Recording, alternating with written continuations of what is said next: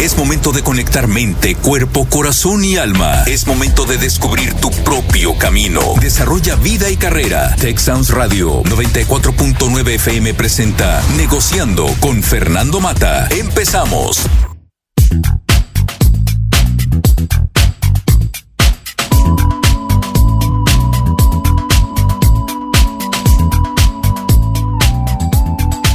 Muy buenas tardes, tengan todos ustedes. Bienvenidos a este su programa Negociando. Me acompaña Raúl Colosio, su servidor Fernando Mata. Raúl, muy buenas tardes. ¿Qué tal? Buenas tardes, Fernando. Saludos a todos. Gracias por estar aquí una vez más en este programa acompañándome, Raúl. Eh, ¿Cómo tomar decisiones difíciles? Estamos hablando de tomando decisiones complejas, una oportunidad o una amenaza. Una de las cosas que siempre de alguna manera se ha dicho Incluso eh, en uno de los de las ligas de, la información que viene, el título es Cómo tomar decisiones difíciles y vivir con las consecuencias, eh, de Manuel Cirao. Y es una de las frases que yo siempre he usado, lo difícil no es tomar decisiones, sino vivir con las consecuencias. Pero cuando hablamos de decisiones complejas, decisiones difíciles, realmente llegan a ser estresantes. Raúl bloquea nuestras emociones, incluso nos paralizan y muchas veces ponen a prueba de qué estamos realmente hechos. O sea, ¿quiénes somos? ¿Somos capaces de enfrentar la realidad, de tomar decisiones difíciles o simplemente dejamos que la vida nos lleve, que el viento nos lleve como una hoja cualquiera? Cuando realmente nos enfrentamos a decisiones difíciles, hay muchas cosas que nos afectan. Una de ellas es el miedo, sobre todo el miedo a equivocarnos, que es normal el no tener confianza en nosotros mismos, sobre todo la incertidumbre causa muchísima paralización, nos paraliza realmente y cualquier conflicto interno que tengamos. Aun y cuando las decisiones difíciles y complejas pueden ser realmente estresantes, angustiantes, incluso agonizantes, como se dice, a final de cuentas siempre hay algo que yo pueda hacer. Y lo importante es hacer un inventario, cuáles son los recursos emocionales con los que yo cuento para enfrentar ese tipo de decisiones. Ahora, sí quiero comentar algo aquí que para mí es importante al empezar este programa. Lo que para alguien puede ser una decisión difícil, para otra persona puede no serlo. Eh, para lo que para un niño en cierta edad puede ser una decisión prácticamente para él lo siente como de vida o muerte incluso como reprobar un examen, como enfrentarse a algún castigo de su padre o de su madre, etcétera. Eh, enfrentarse a un policía, a una autoridad que le vaya que le vaya a reprimir por algo que tomó de una tienda o lo que sea. Puede ser demasiado estresante y nosotros decimos, bueno, no es no es para tanto. Bueno, para esa persona, para su edad, para los recursos emocionales que tiene, sí es para tanto.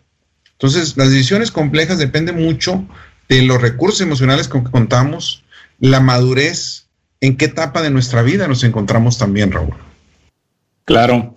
Ahorita que comentas, eh, los niños, los, que tenemos la, dicha de ser papás, en algún momento nos han dicho pues, que debemos de respetar mucho las preocupaciones que tienen nuestros hijos, como dices tú.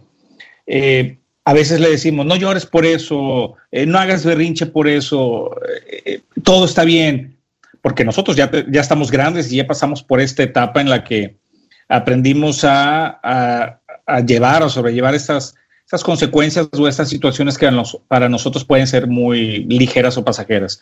Para los niños, sobre todo, el tomar una decisión es complicado porque no saben cómo reaccionar a ella, no han aprendido todavía la experiencia que te da la vida de consecuencias buenas, malas y qué repercusiones puede tener a corto, mediano o largo plazo. Ellos están descubriendo un mundo y están experimentando diferentes emociones. Un niño eh, hoy está contento, hoy grita porque está contento, hoy salta porque está muy contento.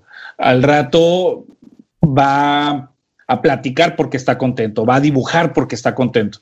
Y, todas esas combinaciones de emociones los llevan a poco a poco aprender a, a percibir el mundo de una manera distinta y a prever eh, diferentes situaciones y por ende a tomar decisiones respecto a esas decisiones, ¿no? Yo creo que sí, es complicado eh, para todos tomar decisiones difíciles, pero dime tú qué es una decisión difícil. Para ti, yo algo que yo he comentado en, en muchas ocasiones, todos venimos de realidades distintas. Lo que para ti puede ser algo muy sencillo, para mí puede ser extremadamente complicado. Y por ende la decisión que tú tomas al respecto puede ser mucho más rápida o más sencilla que para mí. Entonces aquí va, ese tema de empatía, ¿no? ¿Qué, es difícil para ti? ¿Qué es fácil para mí? Mira, eh, hay dos casos que quisiera comentar aquí brevemente, Raúl. Uno de ellos eh, de una persona eh, que tiene un puesto alto en una organización. Ella es capaz de manejar a muchísimas personas que le reporten. Estamos hablando de cientos de personas eh, una gran líder, etcétera, etcétera. Y se enfrenta a decisiones mucho, muy complejas que para cualquier otra persona serían difíciles y eso hace que esté en el puesto que está. Sin embargo, en su casa, la persona que le ayuda en su casa, la empleada doméstica, sí, no es capaz ella de decirle, este, ¿sabes qué? Voy a hacer un pastel y no te comas eso. Y si se lo come la empleada, ella le dice, ah, bueno, pues te lo comiste, está bien, no hay problema. Y no es capaz, no, no es capaz y dice, es increíble. Cualquier otra decía, es irrisorio. Pues sí, es irrisorio. Pero para ella hay algo que no puede manejar esa parte y es normal, ¿verdad? Y es donde yo debo trabajar en mí mismo para enfrentar, para enfrentar decisiones complejas. Yo recuerdo mucho, en una ocasión yo tendría unos 18, 19 años y a lo mejor aquí voy a ventilar a alguien. Eh, uno de mis mejores amigos eh, me llama, me dice, oye, necesito verte, estamos en diferentes ciudades. Y llegamos el fin de semana y me dice, este, nos vemos a las 7 de la mañana. Y le digo, oye, ¿por qué tan temprano es sábado? Dice, no, es que necesito verte a las 7 de la mañana para eso, es algo mucho, muy importante. Bueno, lo veo a las 7 de la mañana y me dice, mi novia está embarazada. Tendríamos unos 18, 19 años. Este, pues yo también me quedo así como paralizado. ¿Qué hacemos? ¿Verdad? son para ese, para esa edad, bajo esa situación, es una decisión bastante compleja. ¿Qué sigue? Entonces lo único que se me ocurre, pues vamos a hablar con mi padre, que en paz descanse, todavía mi padre, y vamos y lo despertamos. Y ya se despierta, nos escucha, y dice, pues yo no les puedo resolver el asunto, tienes que ir a hablar con tu papá primero, le dice a mi amigo. Me dice, bueno, pues acompáñame. Y ahí vamos los dos.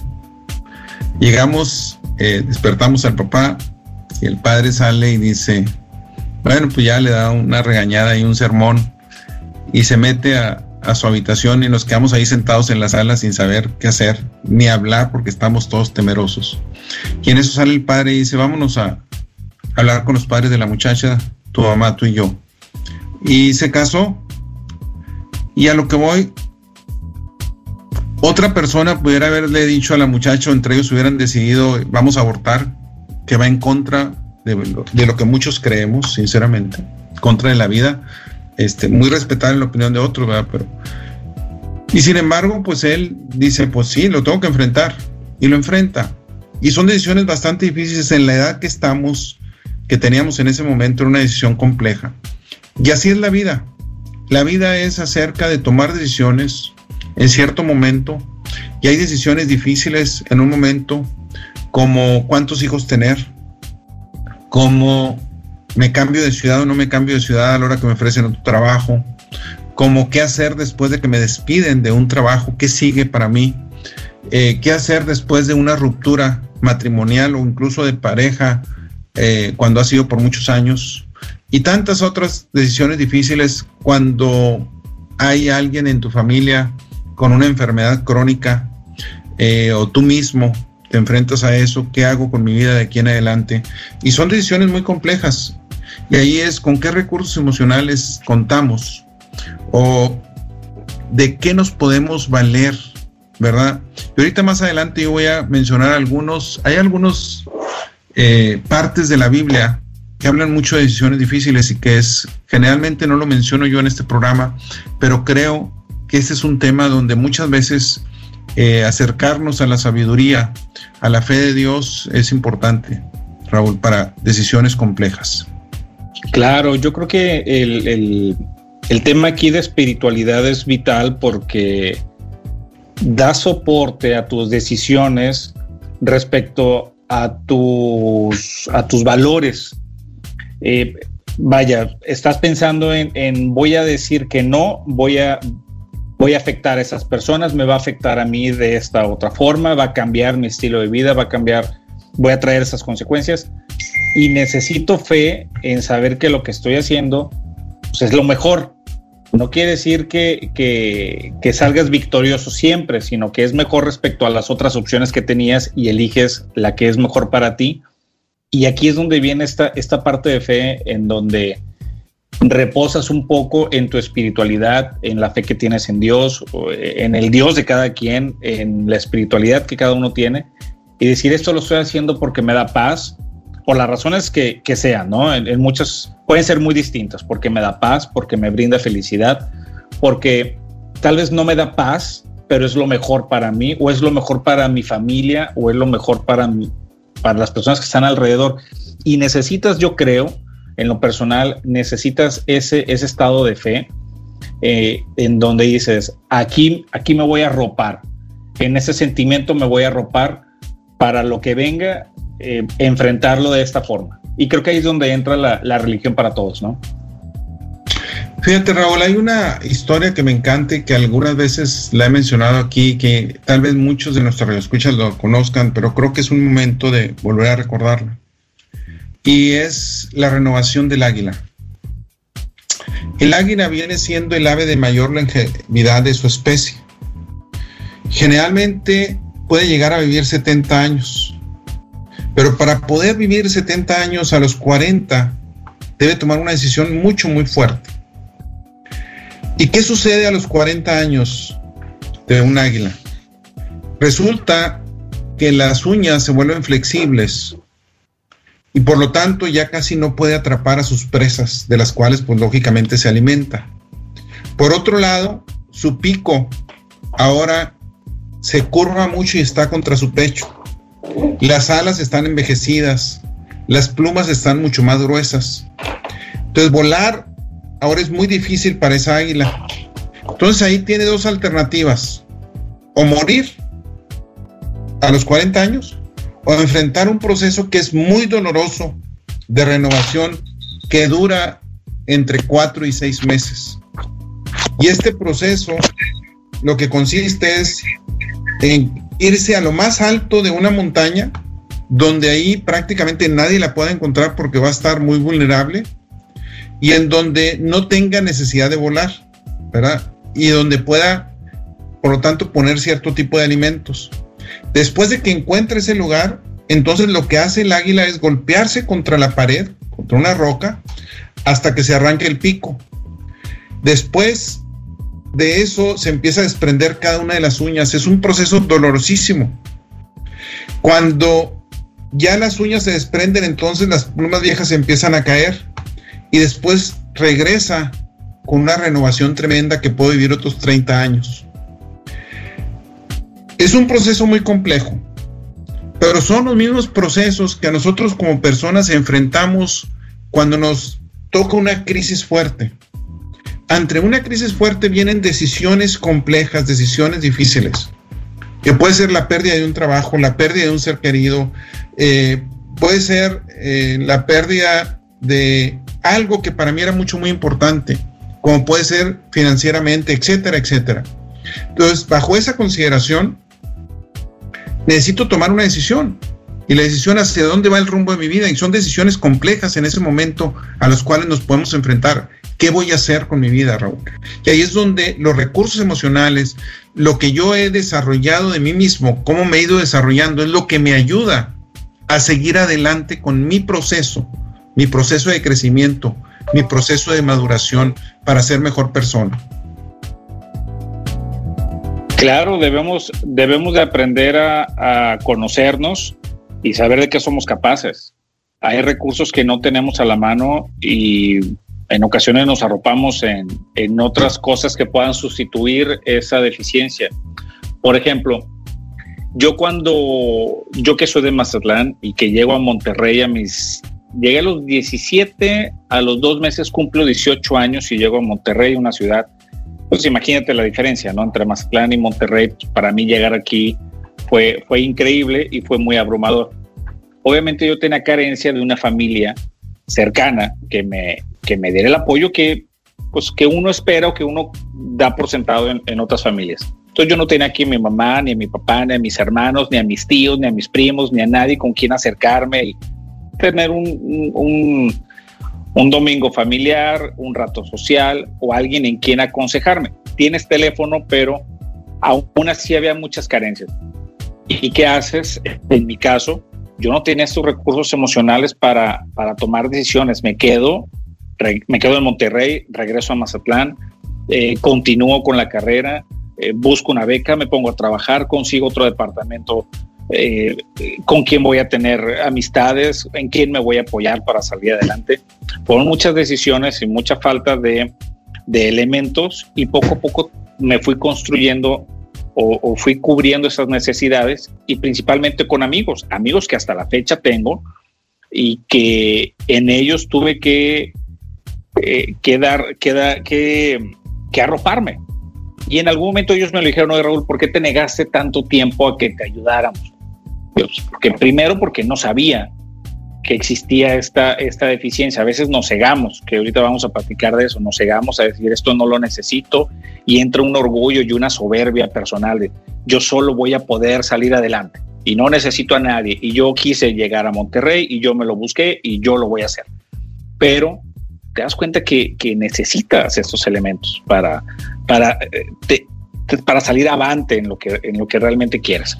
Y sí, estos recursos fueron en aquel entonces físicamente mis amistades. Obviamente mi familia siempre estuvo presente eh, por teléfono, este, porque no tenía tampoco la oportunidad de viajar tanto a Mazatlán como quisiera, pero haces eso, buscas, preguntas, te acercas y construyes y tomas lo que sea necesario para salir adelante.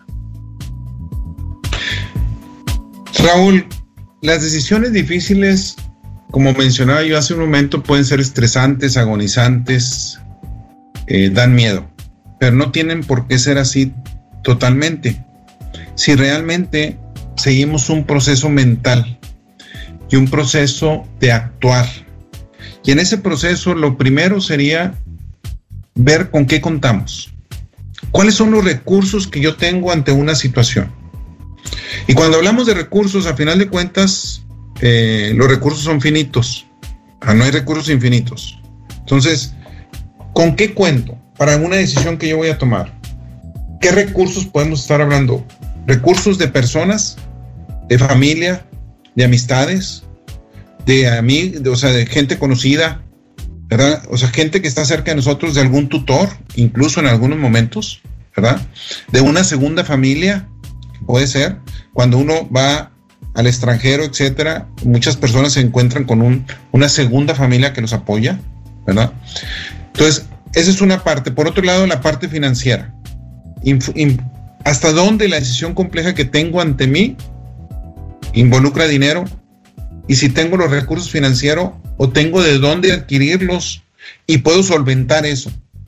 Y otros recursos, y los recursos son los recursos emocionales que yo tengo. ¿Hasta dónde yo estoy preparado para afrontar eso. Y lo que tú mencionabas ahorita, en mi caso personal, eh, yo llegué aquí a los 14 años. Eh, a diferencia de ti, yo tenía un hermano que ya estaba aquí, mi hermano mayor, que nos llevamos un año, es un año, tres meses mayor que yo, pero como quiera, ayuda bastante, definitivamente. Nos tocó vivir con muchísimas personas bajo el mismo techo, de fuera, muchas personas y nos tocó enfrentar todo tipo de situaciones. Hubo personas que llegaban y que no aguantaban más que dos semanas, un mes y van para atrás por la nostalgia porque no podían. Emocionalmente no estaban preparados para estar lejos de su familia. O sea, no podían. Y, y no una vez, nos sucedió varias veces que, que eso pasaba. Y hay que entenderlo, ¿verdad? Otras personas que aunque estaba lejos de su familia, su manera de comportarse para mí no, era, no iba con los valores de nosotros. ¿Y por qué? Porque a lo mejor ellos sentían demasiada libertad. O sea, realmente cuando yo llego aquí a los 14 años, tengo una confianza de mis padres, una educación que ellos me dieron donde esperan que yo continúe con esos valores. Ya estoy formado.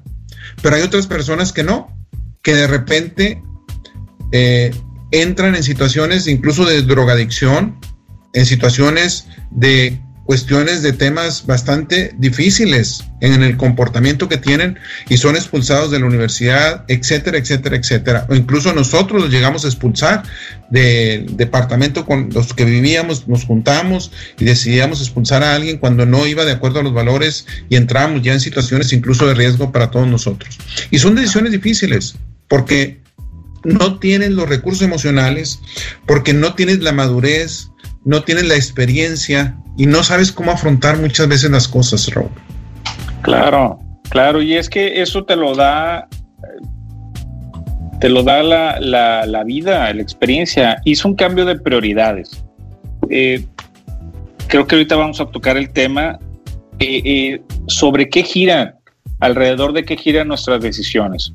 Tú ahorita lo mencionaste, tomas decisiones porque necesitas prever un tema de, un riesgo de salud. Hoy esas personas son tóxicas porque consumen drogas, porque, eh, porque molestan, porque golpean, porque te alejas de esas amistades. Ahora, por eso nuestros padres siempre nos dicen, cuando seas grande te darás cuenta, cuando seas grande me vas a entender. Y ahora lo logramos entender algunas cosas de esas. Oye, ¿por qué no, no me dejaban salir a estas fiestas? ¿Por qué no me dejaban ir con aquellas personas? Y ahora, como en tu caso o el mío, que, pasamos muchos temas que tuvimos que aprender solos, eh, pues, fueron las mejores decisiones, pues, eh, pues quién sabe, pero aquí seguimos, ¿no? De algo nos tuvo que haber servido en aquel entonces. Y sí, es complicado, no es, no es fácil, pero un tema yo creo que es importante es identificar sobre qué eje debe de girar nuestra decisión. Es, es, por un tema de bienestar personal, es por un bienestar colectivo, es porque es eh, mi prioridad aquí es la salud, o mi prioridad aquí es el dinero, o mi prioridad aquí es qué. Preguntarnos por qué vamos a tomar esta decisión, a dónde nos va a llevar, qué situaciones eh, enraizar o, o, desdoblar todos estos diferentes escenarios en el que podemos llegar, anticiparnos a esos largos y futuros escenarios y decir, bueno, pues voy a tomar esta, esta ruta. Raúl, y en eso es bien importante hacer una introspección. es necesario entrar en mí mismo. Es necesario analizar hasta dónde estoy haciendo lo correcto. Y aquí lo correcto tiene mucho que ver con los valores, con la congruencia y recordar que el cuerpo nos reclama todo. Si yo actúo y tomo decisiones con las cuales por seguir a alguien, por avaricia, incluso puedo entrar en corrupción, etcétera, muchas otras cosas, drogadicción, etcétera. A final de cuentas, el cuerpo me lo reclama, mi conciencia me lo reclama y no voy a tener esa paz mental. Por eso es muy importante la introspección para analizar el tipo de decisiones que yo estoy tomando en ese momento. Hay un caso que está relacionado con mi hija. no sé si le moleste algunas veces que lo comente, pero es un caso que para mí fue importante eh, porque mi hijo toma un taller de oración eh, del padre Larañaga y le gustó mucho, tanto que la siguiente vez que hubo la oportunidad de tomar ese taller, me dice, nos dice a mi hija y a mí, quiero que ustedes lo tomen conmigo, ¿verdad? Y entonces, eh, en esa parte, eh, lo tomamos, yo, yo no lo pude tomar a otra hora con personas de mi edad porque era un, eh, un horario que no, pues que no se acoplaba conmigo y lo tomé junto con ellos. Un taller muy interesante, el tomarlo con mis hijos fue muy importante. Y en una de las ocasiones yo llego un poco tarde eh, venía del trabajo y era un auditorio donde la puerta está en la parte más alta del auditorio y el que entra está viendo de frente a la persona que está exponiendo. Y mi hija estaba como a la mitad del auditorio dando la espalda hacia donde yo entré y yo estaba más alto que ella. Y ella participa y dice, eh, tendría unos 20 años, no sé, no, pues se queja un poco de que yo no la dejaba ir a ciertas fiestas o ciertas cosas de ese tipo, cuando decía es que a mis amigas sí las dejan ir. Y en eso, una joven como de unos 30 años, más abajo que mi hija en, ese, en los asientos, se voltea hacia arriba y le contesta. Dice, cuando tengas mi edad, vas a estar muy agradecida, así como yo estoy agradecida con mi padre que no me permitía hacer ciertas cosas que yo creía que era lo correcto.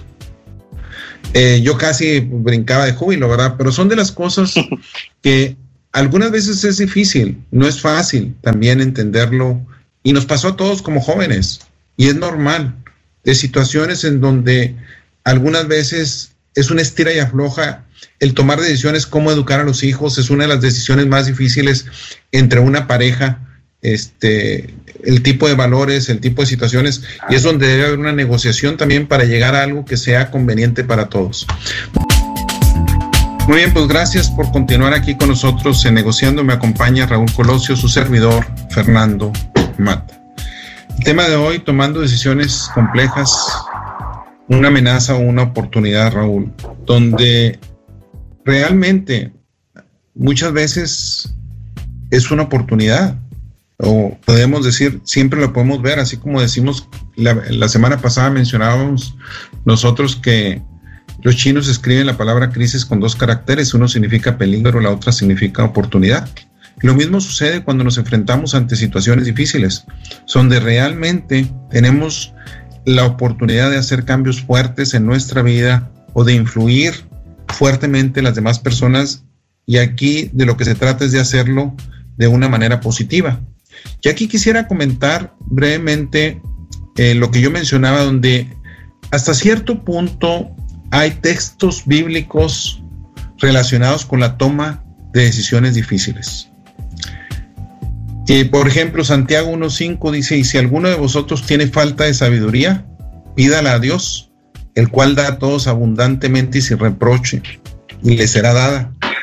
Entonces, y eso es una de las cosas que yo creo que todo mundo tenemos de alguna manera eh, tener en cuenta, y los que no creen en Dios, pues al menos en una parte espiritual. Eh, guarda silencio ante Dios, es otra, Salmo 37.7. Dice, no te alteres con motivo del que prospera en su camino por el hombre que hace maldades. Y aquí se trata de que muchas veces nos dejamos presionar para tomar decisiones difíciles y por lo tanto es, llegamos a, a tomar decisiones que realmente no son las más adecuadas en ese momento. Ahora, una cosa que yo quisiera comentarte aquí, Raúl, es, entre más alto tiene una posición alguien en una organización, o en la cuestión de política en un país, más responsabilidad tienes de tomar decisiones que sean para el bien común. Y una de las cosas que en lo personal yo siempre he mencionado es pedirle a Dios que me ayude a tomar la mejor decisión. Ahora, también eh, no somos monedita de oro. ¿Y qué quiero decir con eso? Y es una parte bien fuerte. Va a haber decisiones que yo tomo y que voy a afectar a otros debido al puesto que tengo, a la responsabilidad que tengo. Eh, si quiero aumentar la calidad de una institución académica, llega un momento en donde necesito tomar decisiones incluso de, para esa institución, dar de baja a cierto grupo de personas que no cumplen con las certificaciones que necesitamos y les puedes dar un tiempo para que, pero hay otras personas que no lo van a hacer. Y al estar eh, desempleando a esas personas, estás afectando familias, estás afectando muchísimas personas y es lo difícil. Por eso lo difícil no es tomar decisiones, sino vivir con las consecuencias, porque muchas veces no somos monedita de oro y también muchas veces la responsabilidad también es tomar las decisiones para lo que fui contratado, para lo cual considero que es lo conveniente y en eso también afecto a personas desafortunadamente. Y esa fortuna es donde pedirle a Dios que afecte lo menos posible y que sea por el bien común, por el bien de todos, por el bien de las instituciones, por el bien de la sociedad incluso. Entonces es una parte que es compleja y que no es sencilla, Raúl. Claro, y híjole, eh, yo he tenido la oportunidad de, de, estar en estos puestos donde tú comentas y de tener que, que despedir a alguien, separar a alguien de su cargo, precisamente por estas razones. No es fácil porque tratas de ser empático, porque somos humanos y en lo personal, pues tenemos, como decíamos en casa, tenemos nuestro corazón de pollito, ¿no? Decimos, híjole, pero ¿qué va a pasar? Y pobre, y sé que tiene esas necesidades y esta familia, así como yo tengo la mía.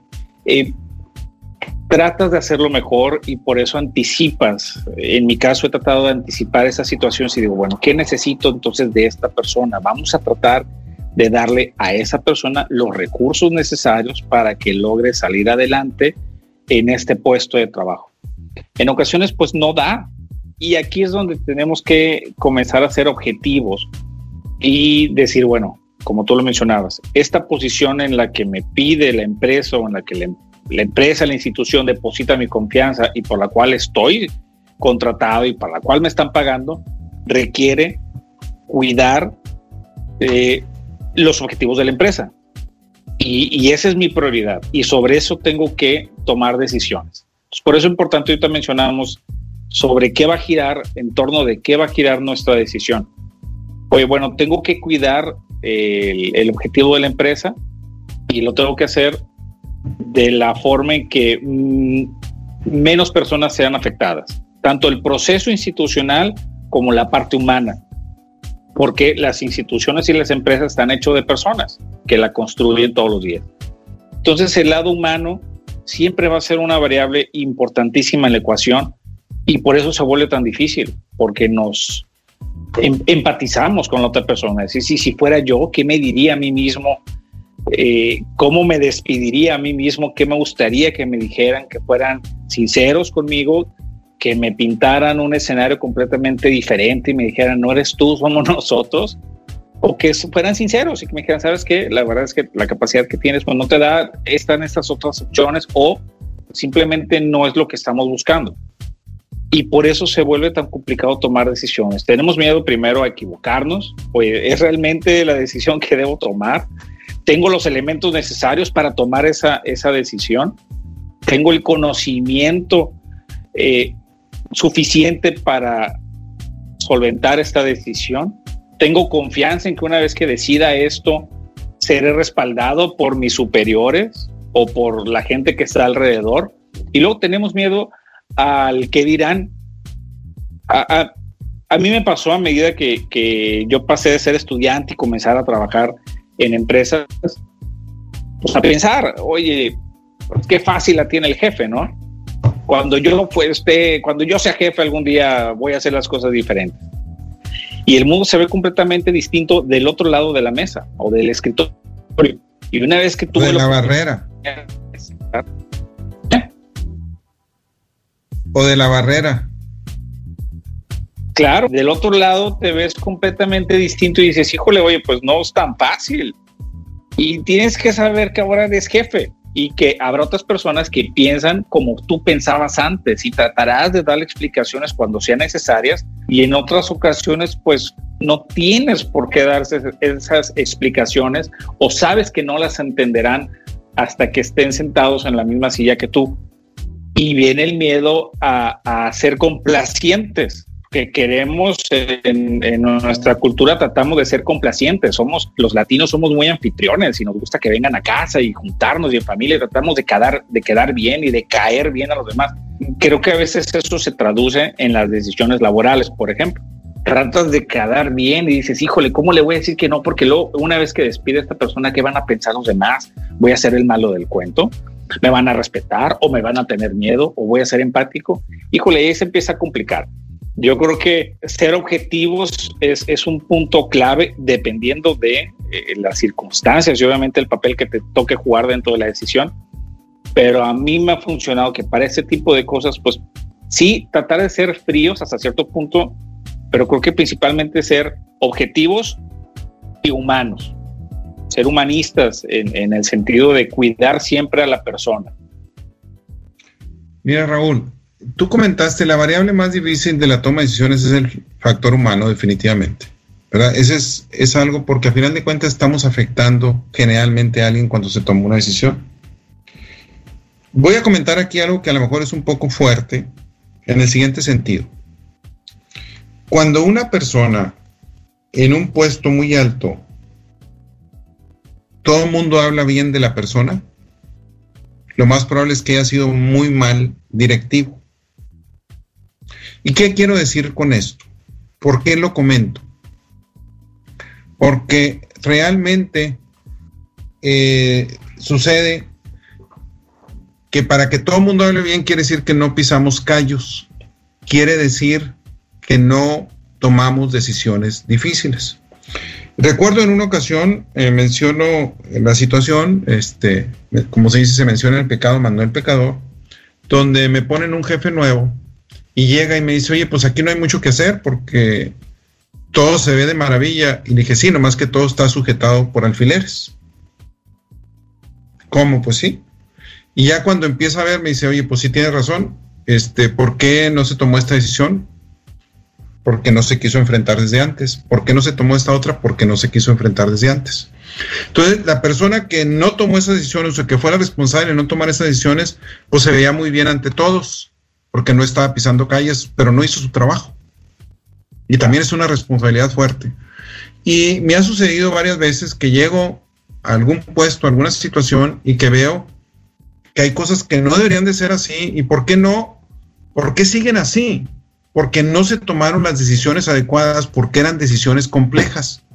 Y lo que me dice es que las personas que estaban en ese momento ahí decidieron no tomarlas para no enfrentarlas y como quien dice, le paso la papa caliente a alguien más, el que venga después.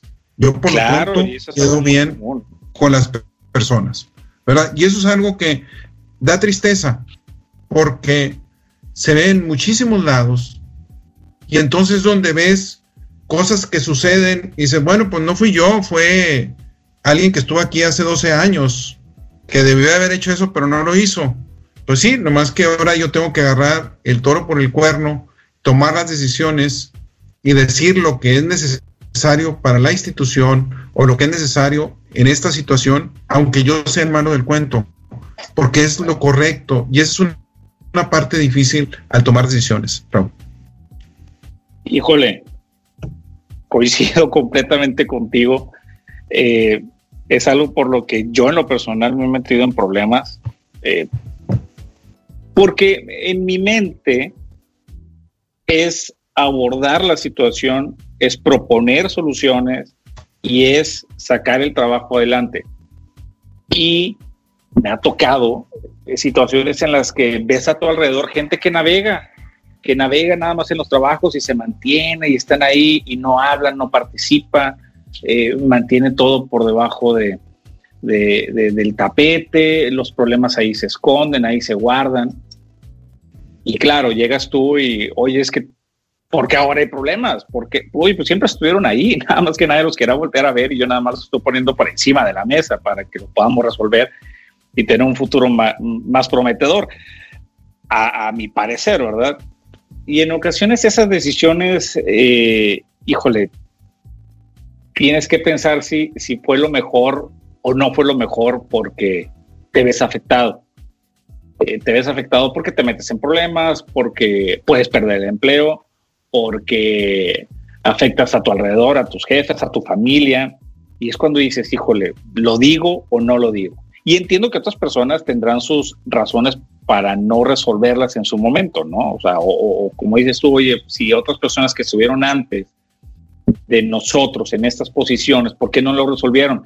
Pues habrán tenido razones suficientes para no hacerlo. Pudo haber sido desidia, pudo haber sido miedo a tomar la decisión, pudo haber sido eh, una decisión consciente de no resolverlo para favorecerse en lo personal o porque así tuvo las instrucciones en su momento de no toques, no muevas, no digas, no hagas. No lo sabemos, ¿verdad? Pero sí es importante eh, considerar en, el tema de decisiones, creo yo, la ética profesional, la integridad personal, eh, según la escala de valores que, que tiene cada uno, y sobre todo la paz y la tranquilidad que puedes tener respecto a esa decisión. Yo cuando he tomado decisiones difíciles que me han metido en problemas como esto que te menciono, yo digo, híjole, sé que si hubiera dicho algo distinto, hubiera tenido un resultado distinto. Sin embargo, no hubiera tenido paz personal. Saber que, que, esto, esto que estoy haciendo me metió en un problemón y, híjole, perdí el empleo, pero estoy tranquilo porque sé que en lo personal hice las cosas bien y tengo los suficientes elementos para estar tranquilo con esa decisión, porque pienso en que ese tipo de sentimiento quiero, quiero dejar en el mundo a mis hijos. me siento orgulloso por lo que hice. No fue la mejor decisión, definitivamente, porque me había afectado, eh, afecté en otras cosas, pero por otra parte me siento tranquilo. Entonces, ¿con qué te quedas? Mira, Raúl, eh, comento aquí dos casos. En una ocasión, eh, yo entrando recientemente a un puesto, mi jefe me, menciona, tenemos este caso, un caso muy complejo, un caso de una situación muy delicada. Y me dice, sé que acabas de entrar, no tenía ni una semana, este, ¿tú qué sugieres? Le dije, déjame, yo me encargo. Me dice, pero si acabas de entrar así, le dije, pero para eso me contrataste, para quitarte problemas, o sea, no para crearte problemas. Y tomo la decisión y para eso, pues lógicamente tuve que basarme en personas que conocía, hacer llamadas, etcétera, eh, como era muy delicado de persona, no, pues no puedo comentar nada. Le digo, bueno, si estuvieras en mi caso, ¿qué decisión tomarías? Bajo, o sea, a veces hay, a veces no tienes toda la información y tienes que tomar una decisión difícil. Y después, otro caso que me enfrenté después de ese fue donde solicito que se despide de una persona de un puesto alto y me, me preguntan, ¿está seguro?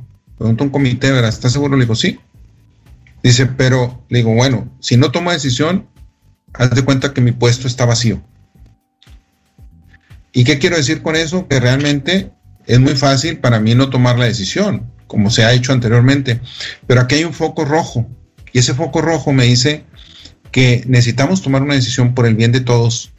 Eh, hay demasiadas reclamaciones, cartas de muchísimas personas, etcétera. Le digo, puede ser este, que una carta pudiera ser de diferencia. Le dije, pero aquí es demasiado lo que existía. Estaba la evidencia. Claro, hay evidencia, lo que quiero decir, hay evidencia. Hay evidencia y, son decisiones muy complejas y difíciles y, pesan. Este, y algunas veces, eh, pues afectas no solamente a la persona, a otras personas, etcétera. Eh, incluso después alguien me lo reclama, ¿verdad? Este, un amigo mío, estoy, ¿por qué, ¿por qué tomas esta decisión? Le dije, bueno, no te puedo dar más información, nomás te dice, tomé la mejor decisión que yo creí que necesitaba tomar en ese momento por el bien de, todos, de sus subordinados y de la institución, ¿verdad? Y son cuestiones difíciles y algunas veces también la decisión de alguien más me afecta a mí. Y lo entiendo y tengo que comprender eso también. Y vuelvo a decir, no somos monedita de oro. O sea, también, eh, y es parte y tengo que entender que en ciertas, en ciertas ocasiones yo no encajo en algo y tengo que respetar eso. Yo no puedo controlar todo. Y una parte de las decisiones es aceptar, Raúl, que no podemos controlar todo. Influir donde puedo controlar de la manera positiva. Pero aquí entran dos factores. Uno es, hay personas que ven la toma de decisiones como una amenaza. Y cuando la ven como una amenaza, quiere decir, ¿por qué a mí? ¿Por qué yo la tengo que tomar? ¿Por qué no la toma alguien más? Eh, no, esto no tiene solución. Esto nos va a ir mal a todos. O sea, no hay escapatoria. Estoy contra la espada y la pared, etcétera. Y es verlo como una amenaza. Mientras que el que lo ve como una oportunidad dice, bueno, esta es una oportunidad de hacer un cambio fuerte. Es una oportunidad de realmente renovarse, de empezar de nuevo, de borrón y cuenta nueva algunas veces entonces, depende también del punto de vista. Y aquí no hablo nada más del ser optimista, porque muchas veces el optimista no actúa, espera que las cosas le caigan del cielo, no, va más allá, va el tomar decisiones y actuar y vivir con las consecuencias y aceptarlas. y tomar la mejor decisión que yo pueda tomar con los recursos que yo tengo en ese momento. Y si no los tengo, apoyarme sabiamente de Dios, como yo mencionaba ahorita, o sea, realmente con la fe que tengo y de otras personas que considero que puedan tener mejores recursos que yo bajo esa situación, por experiencia, por madurez, por el tipo de persona que es, etcétera. Eh, claro, tenemos que, considerar hasta dónde tenemos las capacidades dadas para, tomar esto. Hasta dónde tenemos que dejar pasar eh, ciertas situaciones y entender de nuestras limitantes. Fíjate, eh, aquí quiero comentar, nos quedan unos pocos minutos, Raúl, brevemente. Este, me gustaría hablar un poquito sobre qué tipo de ayuda existe externamente, ¿verdad?